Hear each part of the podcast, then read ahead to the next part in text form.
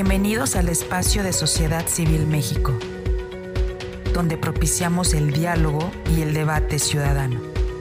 En un momento comenzamos.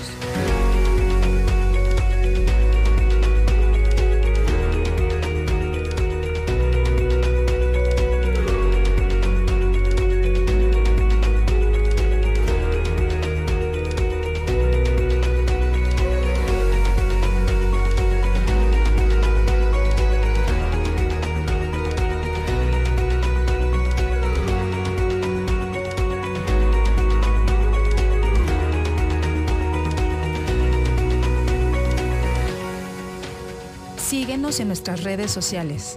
Estamos presentes en Twitter, Facebook, Instagram, TikTok, Spotify y YouTube.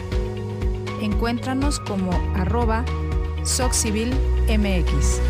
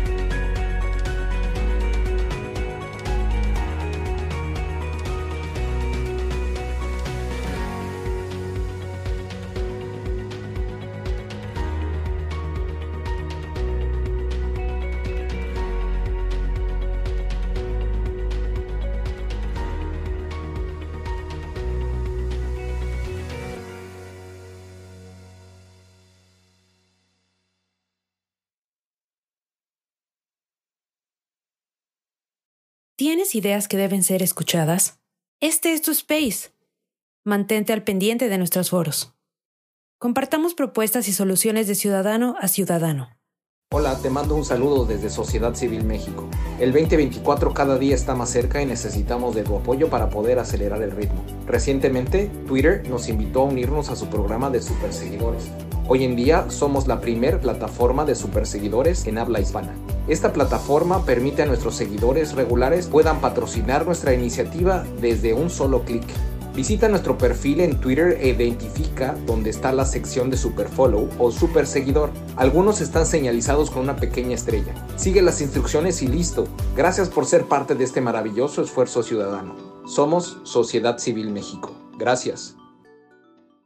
Voy a empezar esta charla que es, es, eh, es fascinante en, en, el sentido de que están pasando muchísimas cosas en nuestro país eh, y yo diría que incluso tienen impacto a nivel, a nivel global, porque está, seguramente han podido eh, tener esta conversación respecto de los ajustes en las cadenas productivas a nivel global, los movimientos en, en, los mercados financieros y las tendencias, los retos que está teniendo la, la democracia a nivel global en muchos países. Voy a, voy a iniciar con, con, lo que debería de ser en las conclusiones, pero, pero creo que es importante decir hacia dónde creo yo eh, y nuestro equipo de análisis eh, estamos dirigiéndonos. El, el 2024 va a ser una elección inédita y va a ser inédita por muchos factores. En primera, eh, y uno de los, como eh, análisis de riesgo, uno de los temas más eh, importantes es el tema de la polarización. Eh, la polarización que ha venido después de un proceso, eh, un proceso eh, de elección pues bastante largo. Hemos visto cómo desde el Estado se está promoviendo candidaturas desde hace años. Eh, un par de años cuando menos, y cómo eh, también el resurgimiento ha, ha habido un, crecimiento y es por primera vez eh, en la historia de nuestro país que vamos a ver la competitividad de las candidaturas de mujeres, las candidaturas femeninas. es muy importante, no solo para, para México, es muy importante para los mercados emergentes ver esa fortaleza de, de ese eh, esa, esa fuerza humana que representa el poder de las mujeres y la integración de las mujeres a la vida pública, a la vida de, a la vida, a la, a la vida de, la, de la autoridad pública es muy importante. Por otro lado, la elección del año que entra también en términos de participación va a tener una participación histórica, eh, va a tener en términos de, en términos de boletas y de, y de electores que van a estar sufragando su voto, eh, pues va a ser por mucho, un, va a tener un crecimiento importante respecto de las elecciones anteriores. es importante también mencionar aquí, no lo tengo específicamente graficado, pero en la participación de los jóvenes mexicanos eh, más jóvenes de 35 años van a representar arriba del 33% del electorado, lo cual es un porcentaje muy alto. Quiere decir que eh, cuando uno se pone a pensar que en una candidatura presidencial un presidente puede ser electo con el 30% del electorado, podría ser posible que, un, que, simplemente el sector de jóvenes, eh, la población juvenil en edad de votar de 35 y más joven, pudieran elegir a, la, próxima o el próximo presidente del país. Eh, en, términos, en términos de la importancia y esto, es, esto me parece que es el tema fundamental de lo que vamos a estar viviendo en los próximos meses. Eh, el, año, el año que entra se va a decidir no solamente el rumbo político de México para los próximos años, para el próximo sexenio. El rumbo político de México para las próximas décadas, creo yo, va a estar definido en, en la, en, en, el próximo, en el próximo proceso electoral.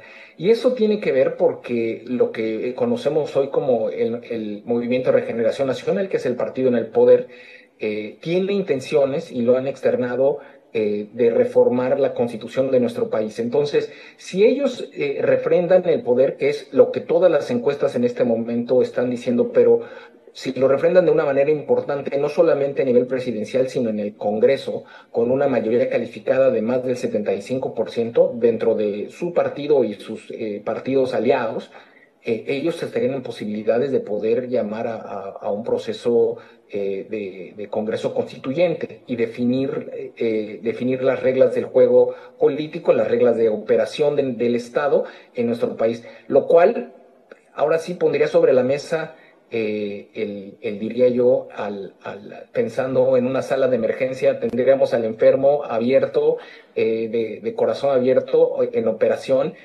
Y, pues bueno, ese es el riesgo que creo yo eh, nos, estamos, nos estamos enfrentando en este momento.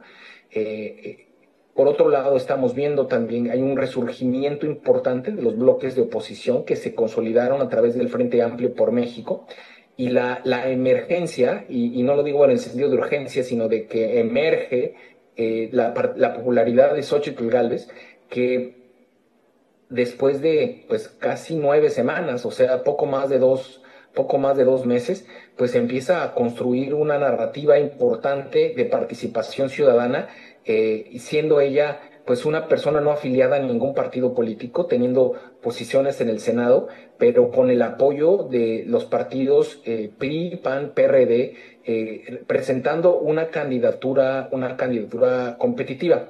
Es también importante que dentro de los riesgos y lo que estamos viendo hacia adelante, pues es la participación que vimos que se reflejó en el, en el, en el 2021 en las elecciones intermedias, la participación del crimen organizado eh, en, en los procesos electorales, lo cual pues, nos puede llevar a, ante las situaciones de, participación, tanto en, el, en la promoción del voto a, cierto, a ciertos candidatos, como también ataques que sufrieron eh, personas que estaban en, procesos electorales. Eh, es, es, en esta gráfica, que es una, una, gráfica que presenta el calendario electoral que publicó el INE hace apenas un par de días, pues vemos la, la importancia que, que, tiene, que tiene la siguiente elección con obviamente una, la candidatura a la presidencia, que es una sola posición, pero no solamente eso, ya hablaba yo de la importancia del voto en el Congreso. Eh, hay 128 senadurías que están también, eh, se van a estar compitiendo y son 500 las, las diputaciones federales que también se van a estar compitiendo en este proceso. Eh, esto lo hace uno, uno de los procesos electorales que va a tener la mayor participación eh, la, mayor oferta de opciones y, donde se va a llevar, se van a asignar una cantidad muy importante de puestos de elección popular. Hablaba yo hace un rato de la participación de los votantes y cómo la participación también, el peso específico de las mujeres, cómo ha crecido. Vemos en esta gráfica que la participación de las mujeres, que hoy eh, en día es de 50.22 millones de mujeres registradas en el padrón, en la lista nominal del Instituto Nacional Electoral, y de, y de hombres de 46.47 eh, millones de, hombres registrados, para un total de 98.4 millones de potenciales electores. Es muy importante mencionar aquí que la, participación electoral en México, el voto no, no necesariamente tiene un nivel de abstención bajo, tiene un nivel de abstención alto. Entonces esperaríamos que hubiera una participación eh, históricamente en, procesos electorales presidenciales, está en el orden del 50, 60%. Esperaríamos que la mayor participación eh, una mayor participación de, las, de la ciudadanía llevara a tomar una mejor decisión. Y es así como la democracia funciona. Hola, te mando un saludo desde Sociedad Civil México. El 2024 cada día está más cerca y necesitamos de tu apoyo para poder acelerar el ritmo. Recientemente, Twitter nos invitó a unirnos a su programa de superseguidores. Hoy en día somos la primer plataforma de superseguidores en habla hispana. Esta plataforma permite a nuestros seguidores regulares puedan patrocinar nuestra iniciativa desde un solo clic. Visita nuestro perfil en Twitter e identifica dónde está la sección de Superfollow o Super Seguidor. Algunos están señalizados con una pequeña estrella. Sigue las instrucciones y listo. Gracias por ser parte de este maravilloso esfuerzo ciudadano. Somos Sociedad Civil México. Gracias. Con una participación eh, copiosa eh, el riesgo mayor es eh, que el abstencionismo continúe y siga creciendo, eh, no se refleje la votación y que unos cuantos decidan el futuro del país. Y lo decía esto en el sentido, por eso empecé con, el, el, el, con las conclusiones, por el riesgo que representa, el riesgo que representa la elección. Eh, si hay una diferencia muy grande en la, en la victoria, vamos a poner el ejemplo de una victoria de Morena, pues, eh, y que tengan una participación importante y que logren tener las cuotas suficientes para poder hacer modificaciones a la Constitución, va a haber modificaciones a la Constitución, va a haber una nueva Constitución. Y es el riesgo de, de, tener una nueva Constitución en las condiciones de oportunidad que se están presentando en el país son, son realmente muy altas. Eh, en esta gráfica trato de presentar en el análisis de riesgos qué pasaría, cuáles serían las, las implicaciones del, del triunfo de Sheinbaum o del triunfo de Xochitl. Eh, creemos que, la, que si hubiera una, una, una victoria, como lo hacen saber hasta el día de hoy las encuestas, y, y, lo digo, lo subrayo al día de hoy porque la campaña de Xochitl tiene menos de nueve semanas, eh, así que todavía falta mucho y además quedan más de nueve meses de aquí a que se lleven a cabo las elecciones. Al día de hoy, después de que, de que eh, eh, la ex regenta Sheinbaum llevó pues mucho más de, de 24 meses de, campaña, de campaña política, hoy el diferencial en términos de, elección, cuando las últimas encuestas muestran, está en el orden de entre el 7 y el 9%. Pero reitero, es para este momento en el que Xochitl lleva una campaña de nueve semanas. Si sucediera lo que las encuestas dicen hoy, Sheinbaum, ocurrirían dos escenarios.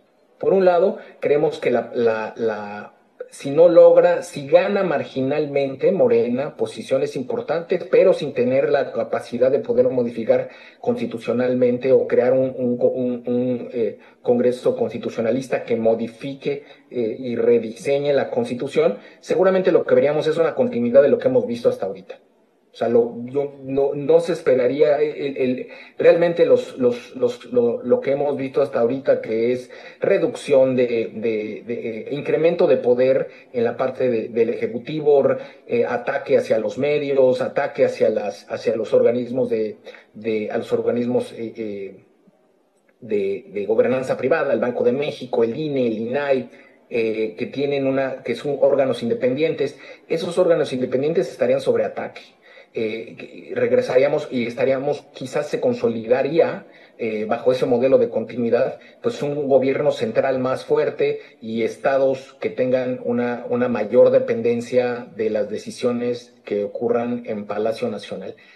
Si la, si la victoria es una victoria apabullante, que quiere decir que quienes piensan diferente a ellos, eh, al partido, al actual partido en el poder, no se manifiestan y no salen a votar, eh, es posible que con mayor poder ese partido, Morena, tome una radicalización mayor. Y la radicalización mayor, el riesgo fundamental aquí en la radicalización es eh, la creación, lo que, el riesgo que representa la conformación de una o la creación de una nueva constitución cambiar las reglas del juego constitucional en nuestro país eh, que tendrían impacto en, pues no solo en nuestra vida diaria, sino también en la vida de nuestros hijos, nuestras, nuestras familias y, la, inversión privada. Creemos que el, el, comercio internacional con Estados Unidos en particular se podría haber dañado en un escenario de radicalización, sin embargo en un escenario de continuidad donde si hubiera un triunfo no fuera un triunfo apabullante, sino que tuviera todavía contrapesos la, la, participación de los grupos, de los partidos opositores, creemos que se mantendría una relación estable y al decir relación estable no quiero decir eh, en paz. La verdad es de que en, el gobierno americano este sexenio le ha tomado muy bien la medida, y lo digo estando en Washington, D.C., le ha tomado muy bien la medida al gobierno mexicano y así que siempre y cuando le resuelve el problema de migración y le retenga a los migrantes en su territorio y no los deje cruzar al territorio norteamericano, los norteamericanos, en México puede pasar cualquier cosa. Y no les, y no, y tanto republicanos como demócratas no se ven así como que muy preocupados por el desgaste que puedan sufrir nuestras instituciones, el riesgo social que representa tener, eh, a, tener a, esos inmigrantes en condiciones infrahumanas cerca de la frontera. No les preocupa, siempre y cuando los detengan. Eh, entonces, la relación, eso es a lo que me refiero yo con una relación estable, no, por, no porque sea un, escenario deseable, sino porque es una relación que hasta desde en este sexenio eh, bajo el gobierno de Trump y bajo la administración de Biden han tenido, han tenido la misma estrategia de negociación. Lo que sí vemos es que una, una participación, eh, un, triunfo de, de Xochitl Gálvez sí llevaría a un cambio, un cambio en, en, en el, en, pues no solamente en la política de promoción de inversión, no solamente en las políticas públicas, en la reasignación de subsidios y en la reasignación de programas sociales, en, la, en, crear esas, esos incentivos a la, a, la, a la, producción, a la educación. Creemos que la oportunidad que tiene el país eh, el día de hoy de nearshoring, eh, que requiere grandes inversiones en temas de infraestructura, gas, distribución de electricidad e incluso generación limpia podrían potenciarse. Y es parte de lo que, de lo que podría reinsertarnos nuevamente en, el, en, el, en, los, mapas, en los mapas mundiales. ¿no? Es, es, no, como mexicano en el exterior, como mexicano que, comparte con otras eh, eh, y convive el día a día con muchas otras nacionalidades, la participación de México durante los últimos, últimos seis años, la verdad es que ha sido, ha sido eh, mucho menos que discreta. y, la, y la relevancia en, la participación en la mesa de discusión de, los grandes temas geopolíticos y diplomáticos, la verdad es de que imagínense una mesa y si no estás sentado en la mesa y no participas en la mesa es porque seguramente eres el platillo. Y esa es una frase que utilizan, se utilizan mucho en la diplomacia. Si no participas en la mesa de discusión es porque seguramente eres el platillo. Y, y en este sexenio México ha decidido no participar en las mesas de discusión. No, eh, no, no, no, no asiste a temas eh, de, conferencias globales, no hay una participación del Ejecutivo en el, G, en el G20. México forma parte de los, pues, de los 20, de las 20 economías más importantes del mundo, donde tienen una, un peso específico y se deciden las políticas globales en, temas como cambio climático, temas como migración, temas como eh, el, el, combate contra las drogas. Y México no está en esas conversaciones, no está en esas discusiones, no participa eh, está aislado. Y quizá ese es un poco ese aislacionismo lo que ha generado que, que por el momento pues no se esté detonando el, el, potencial que podría tener el nearshoring con inversiones nuevas. Yo sé, y, yo lo sé porque ocurre en, en, en, muchos, estoy en, muchos eventos y siempre la conversación es que sí, el nearshoring sí está ocurriendo, sí están llegando, tenemos parques industriales que están a capacidad llena, y, y sí, sí es cierto, no hay vacantes, no, no, hay, no, hay, no, hay, no hay lugares disponibles. Y sí, sí, esas cosas sí están ocurriendo. Pero no están ocurriendo eh, eh, porque, porque haya, una sobre, haya, haya un sobreflujo de inversión en México. Simplemente no hay nuevas tierras, no hay infraestructura nueva. la infraestructura que se tiene desarrollada ya se está saturando el, problema es, no es, el problema de la no disponibilidad de tierras no es que haya una oferta, una demanda exacerbada de parques industriales, es que no hay suficiente oferta.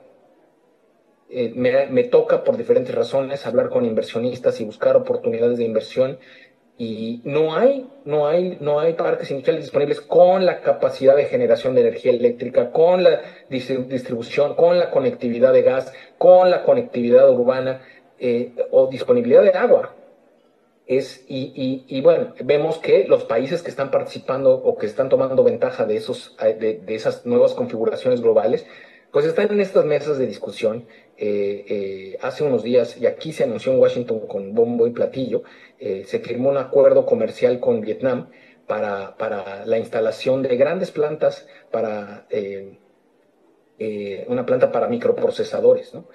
Esas cosas deberían de estar ocurriendo en México y no están ocurriendo en México. El, creo que es, e, está ocurriendo y el nearshoring va a ocurrir, pero hay muchas cosas que no se han hecho para que ocurra y se maximice el máximo potencial.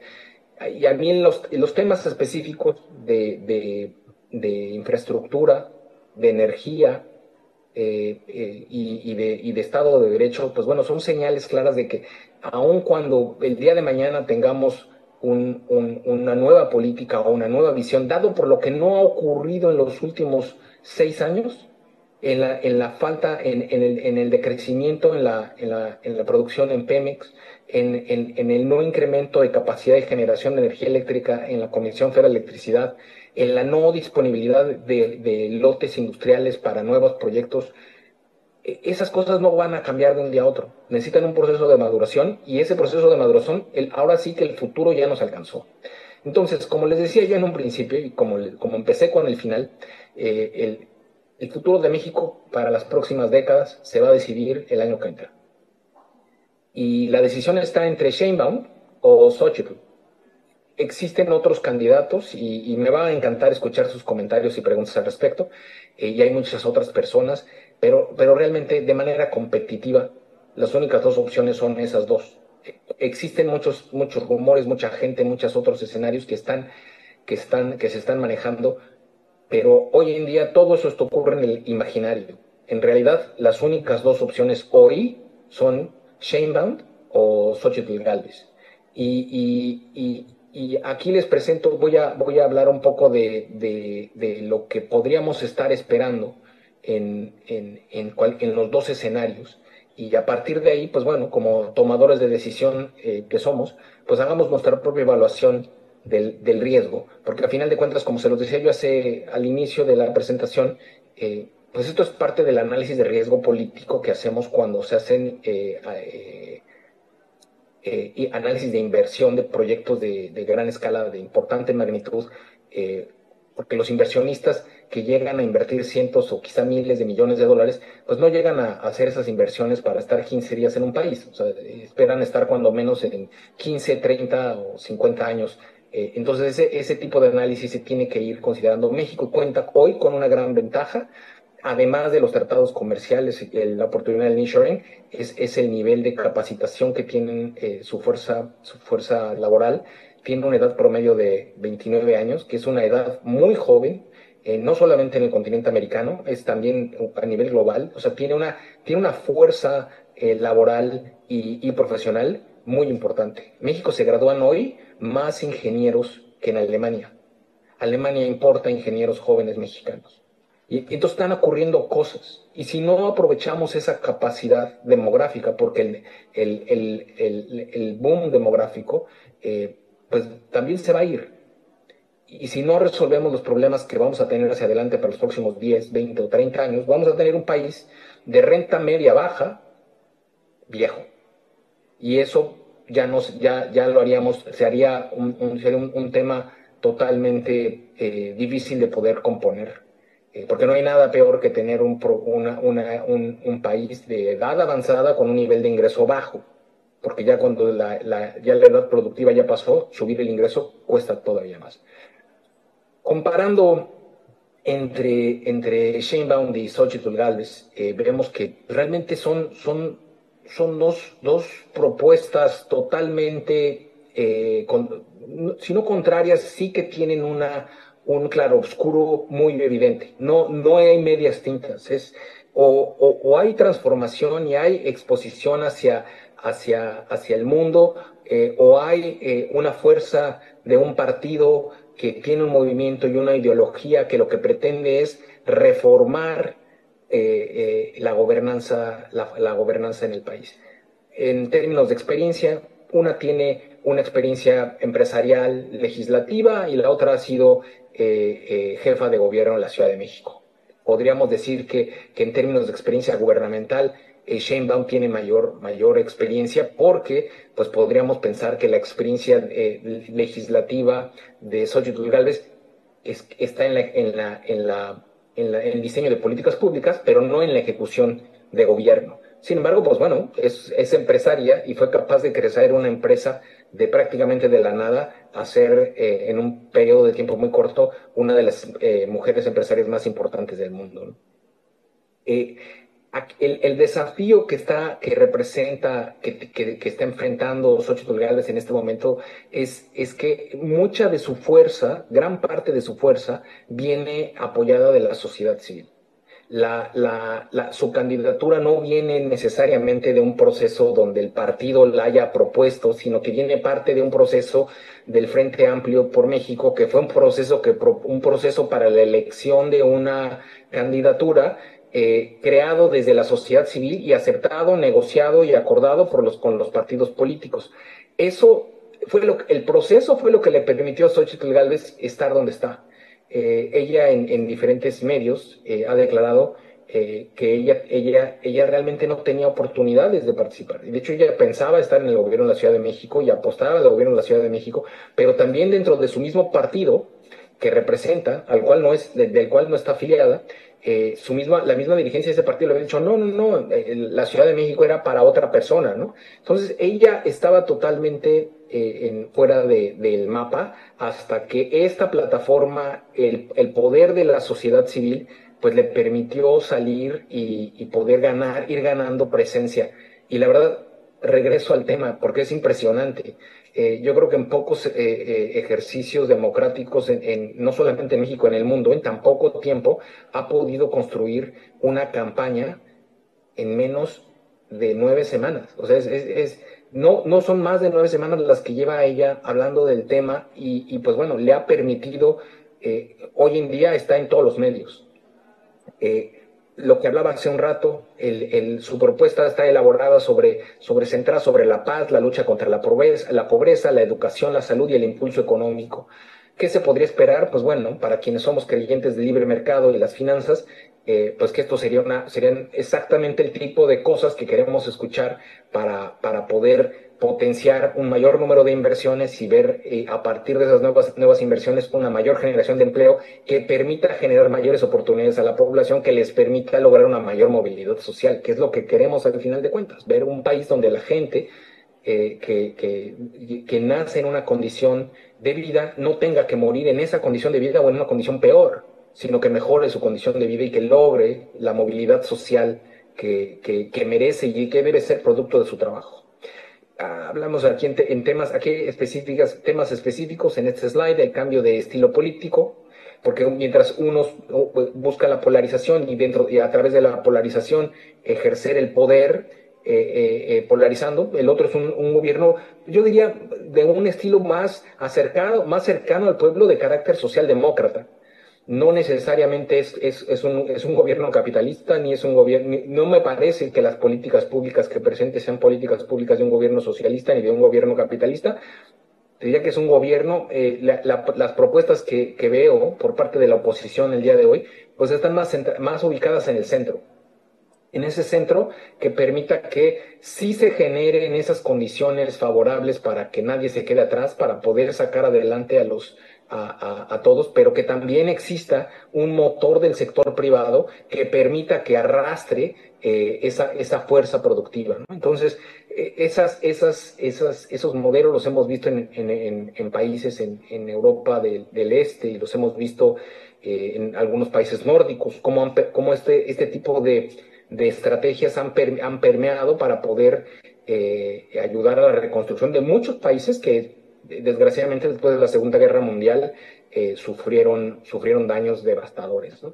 Eh, respecto del de, el escenario, un escenario de, incertidumbre, y aquí eh, me, gustaría que, escuchar también qué opinan ustedes, lo, que, lo que se dice en términos generales, los, los que miramos este tipo de temas, creemos que si avanza el proceso y puede haber muchos escenarios, puede ganar eh, puede ganar en el 2024 eh, la candidatura eh, Xochitl pero el presidente o el gobierno o el partido no estar de acuerdo y puede haber, ya lo vivimos aquí en Washington, a mí me tocó personalmente ver cómo eh, en, la elección de, Joe Biden, Donald Trump dijo que había sido un fraude y, sus correligionarios salieron a tomar el Capitolio y fue unas escenas devastadoras y, de, de violencia que uno no se lo desea ver nunca a nadie, eh, a nadie se le desea que le ocurra esto, pero que ya vimos que ocurre en, otros lados.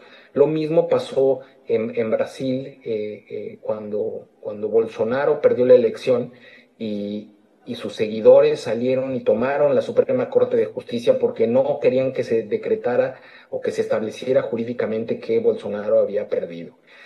¿Puede ocurrir eso en México? Pues puede ocurrir puede ocurrir. O sea, la verdad es de que e, eso generaría claramente una desconfianza en la, estabilidad política.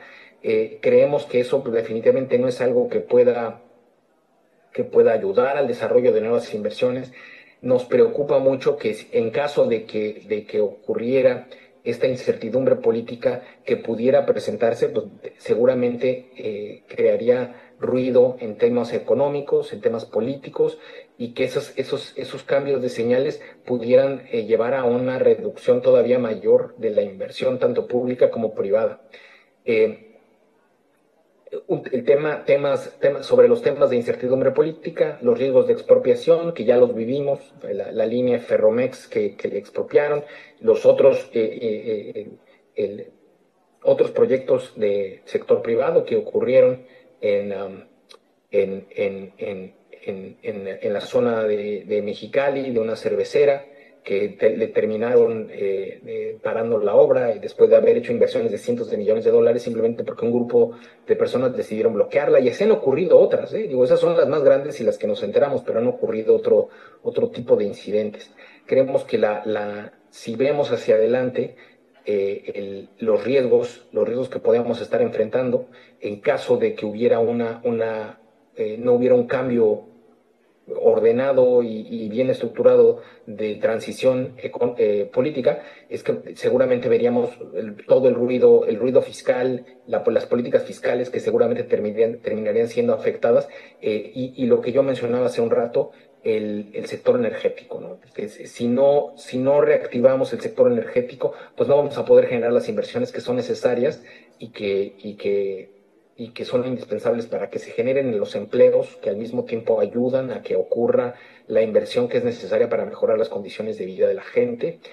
Eh, y pues bueno, en este, en este gran cóctel de cosas que podrían ocurrir y que eh, deseamos que, que, no ocurran, sino que nos lleve las elecciones en el 24 tengan una participación superior al 65% o el 70%, eh, si es mayor, mejor, eh, que haya una mayor participación, que la decisión sea la que, que se respete la decisión de la población y que, y que, y que sea el, futuro, al final de cuentas, el que sea elegido por la mayoría de los mexicanos. No solamente los únicos que votaron, sino que sea una participación copiosa, que el, que el abstencionismo sea, sea, sea golpeado. El, el, el partido al que hay que vencer se llama abstencionismo. Si logramos reducir el abstencionismo, vamos a poder tener una mayor participación de la gente y una mayor participación de, la gente permite tomar mejores decisiones de futuro en el país.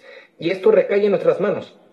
Ahí sí, ahí sí el, la decisión es nuestra y recae en la responsabilidad de los electores. Entonces, pues nada más para recapitular, creo que la, eh, hay que, hay que, hay que, hay que ver el riesgo. A ver, y voy a hacer un paréntesis aquí. A principios de la, de la, no, mediados de la semana pasada estuve en Nueva York en, en un evento de, de, de nearshoring y, y, todo el mundo hablando sobre lo que el potencial que tiene el nearshoring y todo lo que, todas las bondades y las cosas buenas que puede traer el nearshoring. Eh, una, si esto sucede como debe de suceder y todo lo demás. Y todo eso es cierto y sí puede ocurrir.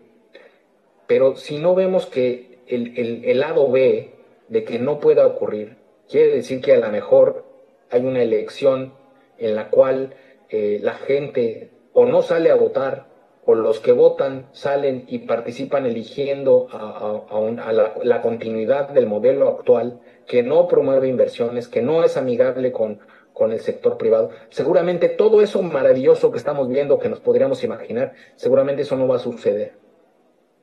Y, y sí sería, y lo he dicho en otros foros, eh, y me atrevo a decirlo aquí, hay gente que no le gusta, pero, pero es así. Eh, es, es, a lo mejor es algo que no, no vamos a volver a ver en otra generación. Entonces es algo que se, la reconfiguración de las cadenas productivas, la reconfiguración de, de las inversiones, el, el, el redireccionamiento eh, de los flujos de inversión de Asia a otros destinos, eh, de China en particular, hacia afuera, están llevándonos a, una, a, una, a un nuevo planteamiento de la globalización, a una regionalización. Si no aprovechamos ese momento ahorita, yo no creo que en los próximos 100 años vamos, veamos una, una oportunidad como esta para México. Y, lo, y otra vez, como, como se los comentaba hace un rato, el bono demográfico, eh, eh, cuando yo salí de la universidad era de menos, la edad promedio era de menos de 20 años, hoy ya son 29. En, próximo, en los próximos 10 años a lo mejor van a ser más de 30 y algo. Si no hacemos algo para aprovechar esa capacidad, esa fuerza laboral, esa fuerza intelectual para maximizar el valor de las oportunidades de nuestro país, vamos a terminar teniendo un país eh, de renta media baja. No lo quiero llamar pobre porque hay países muy pobres y he trabajado en África eh, y viejo. Eh, hoy la edad promedio en Italia hoy es 40 años, 45 años, 42, 45. Pero claro que tienen un ingreso altísimo, tienen un sistema de pensiones súper sofisticado y súper fondeado, tienen los recursos suficientes para poder fondear los, los, los, los, retiros, eh, las personas retiradas que están retirándose nuevamente del mercado laboral italiano. Esa, esa, ese, ese, esa, esa, bondad, ese privilegio no lo tiene nuestro país. Eh, yo los invito a que, a que reflexionemos el papel que queremos jugar y que decidamos de manera individual o familiar o colectiva el tipo de país que queremos para las próximas décadas. Espero no haber sido muy anticlimático y, y, y con, esta, con esta me despido. Muchas gracias por la oportunidad.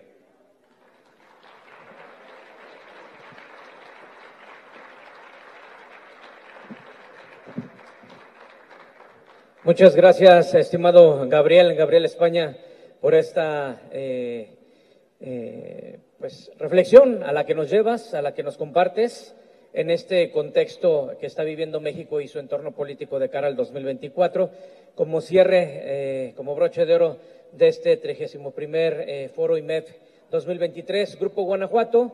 Si alguien de los presentes tiene alguna duda, alguna aportación, algún comentario al respecto para Gabriel, puede alzar la mano, por favor, para hacerle llegar micrófono allá de aquel lado, por favor. Ahorita aquí con, con cabina, eh, los compañeros nos hacen favor eh, para poder, si alzan la mano, de aquel lado, ¿verdad? De aquel costado, allá. Gracias, tenemos aquí, tenemos allá. Ok. Eh, si suben la mano otra vez ahí adelantito, por favor, el compañero y allá adelante. Ok, vamos aquí primero y luego vamos allá. ¿Nos regalas su nombre, por favor, y la pregunta? ¿Qué tal, Gabriel? Buenas me causa curiosidad el, dato que pusiste ahí, que es muy probable que Morena gane la minoría en el Congreso. Este, yo lo veo al revés, yo sí creo que el Congreso lo puede perder Morena. Digo, yo creo que Xochitl tiene mucho arranque, pero no sé qué tanto le va a estorbar Movimiento Ciudadano si no se mete a la alianza. Pero, ¿por qué tú comentas ese otro dato diferente? No, yo, yo lo que hablaba era de las, encuestas, por eso decía yo y lo subrayaba, al día de hoy, al día de hoy, las encuestas le siguen dando eh, preferencia a, a, Sheinbaum y a Morena. Es más, el, en las encuestas de hace un par de semanas, eh, Xochitl únicamente le ganaba a Monreal, le ganaba a, a Noroña y le ganaba a, ¿cómo se llama? López, Adán, Augusto López. Augusto. Eh, eh, el, el, el, pero eso, eso fue hace una semana. Yo te puedo asegurar, y estoy contigo, y perdón, no escuché tu nombre, pero estoy contigo. Yo creo que los, los porcentajes de, de, de, de preferencia de Xochitl Galvez de una semana a hoy han mejorado. Okay. Estoy con, creo, creo, creo lo mismo que tú. Lo único es que los datos, cuando yo hice la presentación, los datos, pues sí eran, son los datos. Por eso son datos a ese momento. Y son nueve semanas de campaña de Xochitl Galvez. Nueve semanas. Lo que va, puede pasar en nueve meses, yo creo que todavía es mayor. Sí, claro, pero nueve meses, hablas a él de nuevo. La campaña se me hace larguísima y el tema de una campaña es muy emocional. Y aguantar una campaña nueve meses con emociones, o sea, es un tiempo que solamente Andrés Manuel lo ha logrado con las mañaneras, porque es muy largo el tiempo para mantener una candidata arriba. Estoy consciente, eh, he hablado con su equipo de campaña, es un reto enorme. Eh, yo, yo creo que tiene el carisma, tiene la chispa, tiene la conexión con la gente que le va a permitir, yo creo. O sea, ahí me recuerda todavía estaba yo en México, me, a mí me recuerda la forma como operan, y de hecho hay mucha gente del equipo de Fox que está, está, la, de, que está asesorando la, la, campaña. Yo creo que vamos a ver, para los que ya peinamos canas, vamos a ver, no quiero decir un refrito, pero sí vamos a ver cosas que ya vimos con en, campañas, es diferente, en campañas como la de Fox. No digo decir que sea idéntica a la de Fox, pero sí va a haber cosas parecidas y, es, un reto, ¿eh? Y va, y va a depender de nosotros. Y te diré, y el reto principal es que los partidos políticos no se quieran adueñar de su candidatura. Porque tenemos que respetar que, y tenemos que apoyarle como sociedad civil, que ella es una candidata de la sociedad civil. Y eso, esa fuerza, no se la da un partido, se la da únicamente la gente. Entonces tenemos que, la gente tiene que participar si tu elección es ella, tienes que participar y, y, y, y, mostrar esa energía, mostrar esa vitalidad. Ella se alimenta de tu vitalidad. Perfecto, muchas gracias. Eh, de aquel lado, por favor. Hola, eh, Gabriel. ¿Cuál fue sí. el dato que diste de diferencia de, de puntos porcentuales entre Chainban y Sochi actualmente? Mira, hay varias encuestas, pero está es menos, está en 10, es la diferencia más alta que he visto, y, a, y la diferencia más baja son 7. O sea, yo diría un, algo, un rango entre, entre 7 y 10 eh, puntos. Okay. Que son totalmente salvables. O sea, yo sí creo, si, si, si hacemos esta medición en, en, seis meses, vamos a ver que esto ya dio la vuelta. Yo creo que para, en tres meses esto ya le dieron la vuelta. Gracias, Gabriel. No, a ti muchas gracias por la Gracias. Pregunta. Tenemos otra, por favor. Adelante. Eh, ¿Qué pasaría si Ebrad se llega a juntar con Movimiento Ciudadano? ¿A quién podría afectar más? Esa es muy buena pregunta. Eh, yo creo que, que, hay una parte importante de, dentro del mismo Morena eh, que, que, seguramente le daría la espalda y dejaría a Morena para acercarse a Movimiento Ciudadano. Eh, pero también creo que en la medida de que haya un participante más adicional, así sea Marcelo o sea eh, eh, eh, gobernador este, de Nuevo León. El gobernador de Nuevo León, así sea cualquiera de estos dos, van a entrar a dividir. Y, el, y, dividir a la oposición es quitarle fuerza a Xochitl. O sea, yo creo que al final les puede quitar a los dos. ¿A quién le quita más? Creo yo que le quita más a Morena. Pero sí le quitaría también a Xochitl al dividir a la oposición. El escenario ideal para Xochitl sería que, Marcelo apoyara a, Xochitl y de esa manera bloqueara a, a Sheinbaum, que pues le trae ganas, ¿no? Ok, muchas gracias. Gracias. Tenemos otra pregunta. Adelante, por favor. Sí, buenas tardes. Eh, Gabriel, soy Adriana. Eh, Una pregunta, mira, de acuerdo al discurso actual del presidente, si observamos los perfiles de las candidatas, creo que Xochitl Gálvez es más candidata de acuerdo a las características que él siempre ha perfilado. Y Claudia Sheinbaum representa exactamente lo que él ha criticado en estos cinco años. ¿Qué es lo que vamos a ver en un futuro cercano para voltear el perfil de los candidatos? Es una excelente pregunta, Adriana, eh, porque, porque en, el, en la narrativa de polarización creada desde presidencia, eh, Xochitl es claramente la candidata ideal del observador, porque es la, la, la, la quien, viene de, las clases más humildes, quien ha, eh, eh, viene de culturas indígenas, mientras que Shane Baum pues, es una mujer de clase media que mientras Xochitl vendía gelatinas, ella tomaba clases de ballet en la colonia del Valle. Eh, es, es, estudió en el extranjero, mientras que la otra estudió, mientras que Shane Baum, mientras que, es, mientras que Xochitl estudió en la UNAM. O sea, es, es, ¿cómo va a ser para cambiar esa narrativa? Es, es, me parece que él se metió en su propia trampa y yo creo que precisamente por eso, al no encontrar ni él mismo la solución a la trampa a la que se metió, yo creo que por eso está tan, tan molesto. Y porque no, porque su narrativa que pudiera haberle sonado perfecta, se le vino abajo. Es una excelente pregunta, Adrián. Desgraciadamente no existe una fórmula de, de qué, cuál sería el paso para cómo resolverlo. Creo que para, para Xochitl y el, el, Frente Amplio, el, el, bloque de oposición, esto es una excelente oportunidad. Estamos en, el, en un momento histórico de, de alto riesgo en el país, creo yo, con la mejor candidata posible. De verdad que es, es, si existen los milagros, nos cayó del cielo, porque si, si no tuviéramos una Xochitl, Cualquier otro candidato que te hubieras imaginado seguramente no, no, no sería competitivo en el escenario actual. Por lo que tú mencionas. Sí, perfecto. Aquí hay otra pregunta. Sí, el micrófono, por favor. De mientras yo tengo otra pregunta, Gabriel. Eh, siendo Nuevo León el estado que es, ¿Crees que realmente muchos votos eh, se queden con el gobernador del estado si se lanza? O sea, ¿no buscarían más una presidente como Xochitl? Yo, yo tiendo a pensar que sí. Eh, tiendo a pensar que sí. Nuevo León tiene unas condiciones rarísimas, porque es progresista, porque es eh, emprendedor echado para adelante, y todas esas cosas que nos dicen a todos los que no somos de Nuevo León. Nuevo León es, es, gente educada, es gente con un nivel de eh, eh, con un nivel profesional y de trabajo, una capacidad de trabajo impresionante y de desarrollo personal y, y cultural también impresionante. Sin embargo, es de los estados donde la gente vota menos.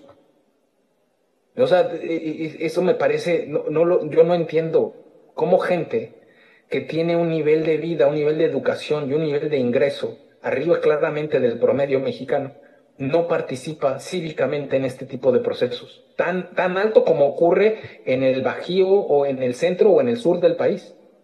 Puedo entender los movimientos de movimientos de masas que ocurren a través de los partidos políticos para la promoción del voto, pero Nuevo León tiene una dinámica muy diferente. Si, si te pones a pensar, Nuevo León pues empezó con las candidaturas independientes, se, crearon una serie de, hubo partidos nuevos hace mucho tiempo, o sea, sí tienen una, una manera de ver la política diferente. También creo, lo que sí estoy seguro que son muy pragmáticos, son muy pragmáticos. Y no creo que, que quieran ellos eh, poner en pragmatismo, en riesgo, su bienestar, porque sí viven en un estado donde se vive un nivel de bienestar y casi de pleno empleo, eh, en riesgo con, con, alguien que pudiera poner en riesgo su eh, resiliencia, su estado de bienestar como Estado. No sé, eh, apuesto al pragmatismo, puedo equivocarme.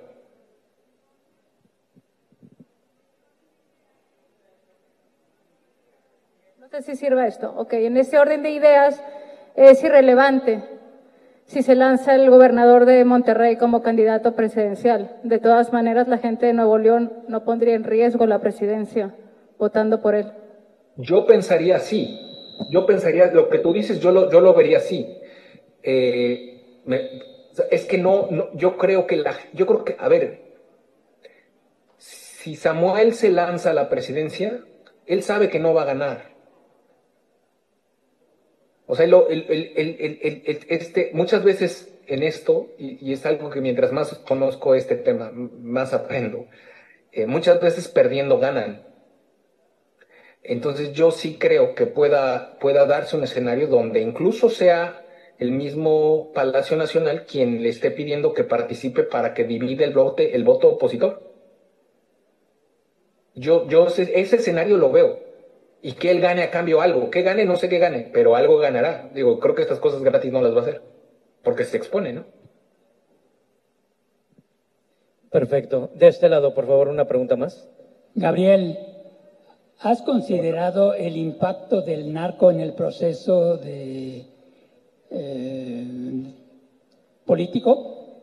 Sí, sí, sí, y creo, al igual que los programas sociales clientelares que compran votos, eh, creo yo que eso se diluye en la medida de que participa más gente, que participe más gente en, en la votación, que se disminuye. Por eso es que dije, el enemigo a vencer se llama abstencionismo. Si logramos reducir el abstencionismo, el, la masa votante, que son millones, van a ser insignificante en la compra de voto y la presión del crimen organizado en la promoción del voto. Eh, eh, eh, digo, si a eso te refieres. Ahora, que ocurra otro tipo de participación del crimen organizado contra un candidato o candidata, o que eso, esos son escenarios catastróficos que no quisiera imaginarme porque me parece que, que deberíamos haber aprendido ya la lección y que esas cosas no deben suceder en nuestro país. Pero si te, te refieres específicamente a la compra, a la coacción, y al, voto clientelar con presión desde el Estado y del crimen organizado, yo creo que con una mayor participación de la ciudadanía, se, ese, se disminuye, desaparece. Pero tiene que haber una participación, de acuerdo con cálculos, eh, de superior al 60-65%. Si no sale la gente a votar, va a ocurrir lo mismo que ocurre ¿no? en Quintana Roo. O sea, en Quintana Roo, menos del 15% del electorado decidió quién es su gobernador en el Estado de México, uno de los estados más ricos electoralmente, menos del 30% decidieron quién es su gobernador, gobernadora ahora, ¿no? Delfina. Si la gente no sale a votar, no va, no, no, o sea, es muy probable que estas fuerzas externas ganen. Eh, creo yo que al final, y ese es a lo que voy, el, alguien lo mencionaba hace unos minutos, el proceso electoral es un proceso emocional el voto es un proceso emocional. Mantener la emoción arriba por un periodo muy largo pues, es fuerte. Necesitas tener un personaje que te permita que esa emoción y que te emocione y que te emociones y que cada vez que veas que haga un meeting o que hace un anuncio te emociones. Y eso lo veíamos en Fox. Eso yo creo que lo estamos viendo en Xochitl. Necesitamos tener candidaturas que emocionen. Y yo creo que por eso lo dije hace un rato. Cualquier otro que nos hubieran puesto, y piensen en el nombre de la mujer o el hombre, de, de los que se mencionaron hace, hace meses, ninguno de ellos, creo yo, o ellas, hubieran podido enfrentar eh, de manera competitiva la elección del año que entra. Creo yo que nos llegó en el mejor momento, en su mejor momento, en su momento estelar de vida profesional, eh, eh, política y, biológica de, de Xochitl para, para el, el reto que tiene el año que entra.